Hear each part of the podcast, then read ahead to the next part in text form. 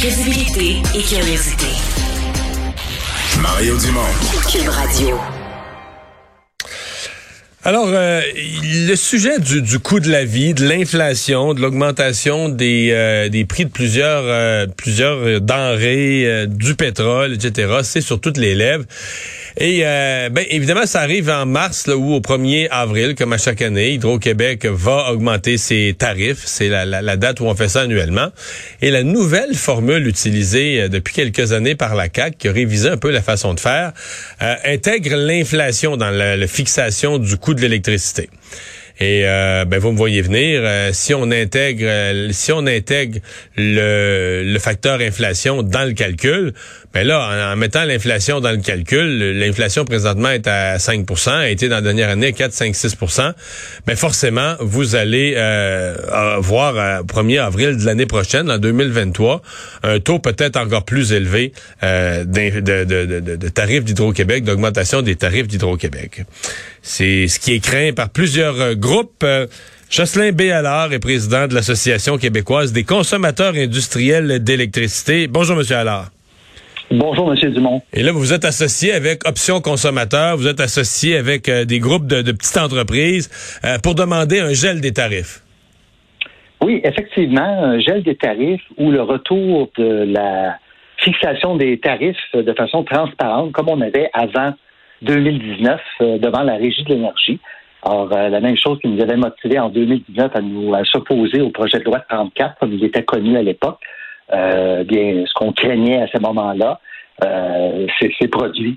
Euh, donc, euh, à, nouveau, et, et l'intérêt, là, comme vous l'avez mentionné, on est on, on, a rejoint les préoccupations des, des, groupes qui représentent les consommateurs résidentiels d'électricité tels qu'option consommateurs ainsi que les commerçants, les, petits, les petites et moyennes entreprises représentées par la Fédération canadienne de l'entreprise indépendante, et nous-mêmes au niveau des grands consommateurs industriels d'électricité. Vous demandez un gel pour un an, vous demandez un gel à long terme?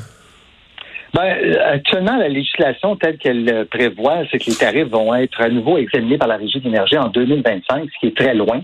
Euh, dans le contexte où on a un changement complet de, la donne.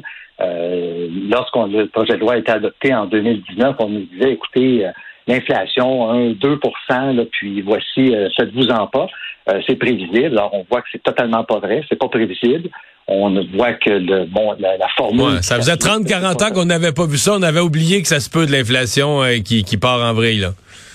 Effectivement. Puis d'ailleurs, devant la commission parlementaire, c'est ironique, que j'avais participé aux, travaux à ce moment-là, à titre, j'avais été invité par la, commission parlementaire à regarder.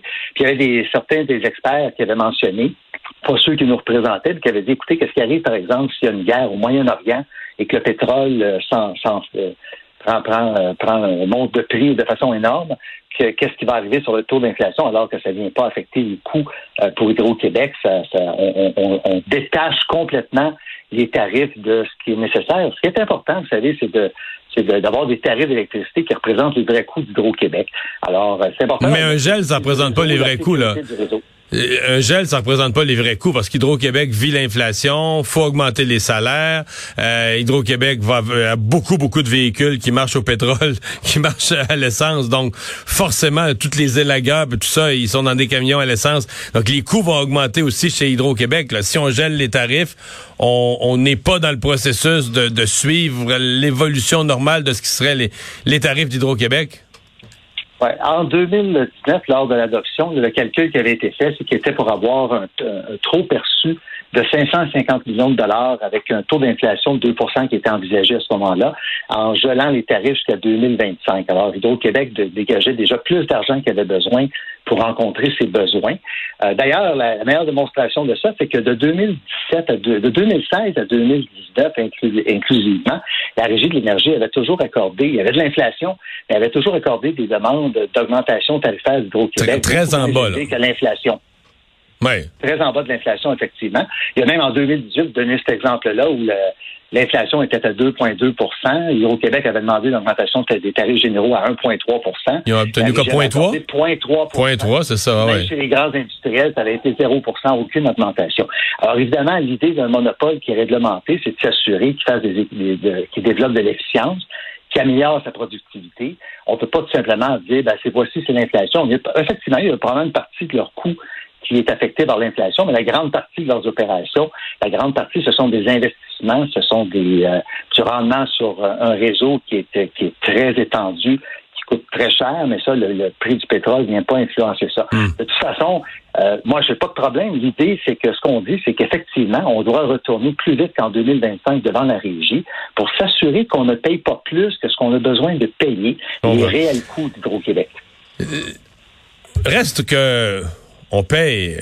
Vous, comme industriel, vous, vous, êtes, vous vous établissez dans n'importe quelle autre province canadienne, État américain encore pire, un pays européen encore pire il y a nulle part où on paye l'électricité aussi bon marché qu'au Québec. Et même si on l'augmentait, même si on avait l'inflation au printemps 2023 de 5% on serait encore très, très, très en bas de tout le monde.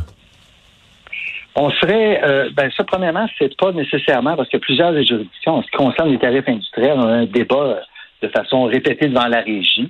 Euh, la situation concurrentielle, d'ailleurs, dans un avis que la régie d'énergie a rendu en 2017, euh, et encore aujourd'hui, on a constaté qu'il y avait jusqu'à 2021 qu'il y avait un effritement de la compétitivité des tarifs industriels. Mais ce qui est important de retenir, c'est que euh, l'idée, c'est qu'il y a beaucoup de coûts auxquels font face une entreprise. puis on va prendre, si on prend les industriels, on a des coûts de main-d'œuvre, on a des coûts d'électricité. Évidemment, les grandes entreprises se sont installées ici parce que ce qui donnait l'avantage concurrentiel au Québec, c'était une, électricité avec des tarifs prévisibles. L'inflation, c'est pas prévisible. Alors, euh, le Québec, on ne veut pas compétitionner sur les coûts de main-d'œuvre, on ne veut pas compétitionner avec des règles environnementales comme on retrouve ailleurs dans le monde, dans les juridictions avec lesquelles on compétitionne, où c'est pas intéressant. Alors, l'endroit où on est capable de se démarquer au Québec, là, puis de s'aider dans nos coûts d'opération, c'est justement sur l'électricité. Alors, ce qu'on dit, c'est pas un cadeau. Déjà, les, les industriels depuis fort longtemps, payent plus que ce que ça coûte à Hydro-Québec pour les desservir. Alors, c'est ce qu'on appelle l'interfinancement. Puis c'est la même chose dans le secteur commercial, où les PME payent jusqu'à 130% de plus que le tarif euh, qu'ils devraient payer pour recevoir le service.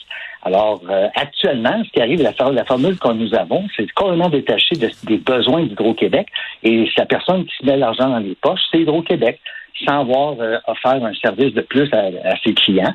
Et ce qu'on demande, c'est pas un cadeau, c'est tout simplement d'avoir des tarifs transparents, fixés dans un exercice indépendant qui euh, reflète les, réels coûts du distributeur, parce que le, distributeur d'électricité, parce qu'encore une fois, contrairement aux autres euh, aux autres secteurs, euh, souvent, c'est qu'il y a une compétition. Quand tu pas content, tu peux aller voir un compétiteur, tu peux aller voir si tu es capable d'avoir un meilleur prix.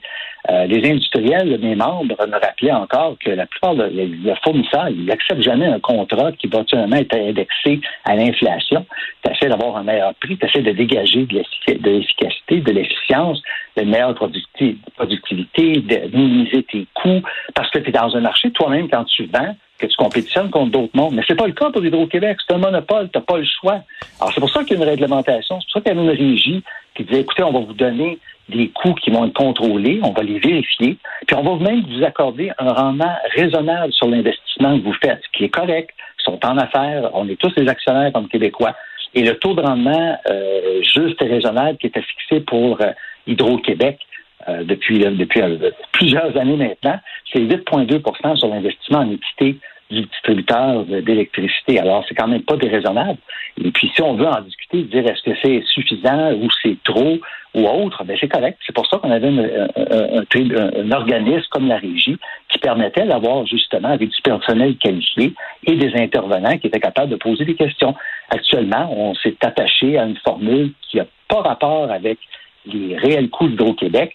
C'est pour ça qu'ils ne veulent pas changer la formule, parce que là, ça leur permet de, se créer des trop perçus, comme ils en avaient eu dans le passé. Puis comme ils l'auraient eu, malheureusement, euh, ils n'ont pas eu grand succès entre 2000, comme je entre 2017 et 2019, 2016 et 2019, parce que la régie avait développé des mécanismes, des façons de faire, mis en place des, moyens pour s'assurer que les tarifs euh, représentent seulement ce qu'ils avaient besoin pour rendre le service fiable et sécuritaire à la population. Monsieur, euh, alors, merci d'avoir été avec nous. Ben, ça m'a fait plaisir. Au revoir.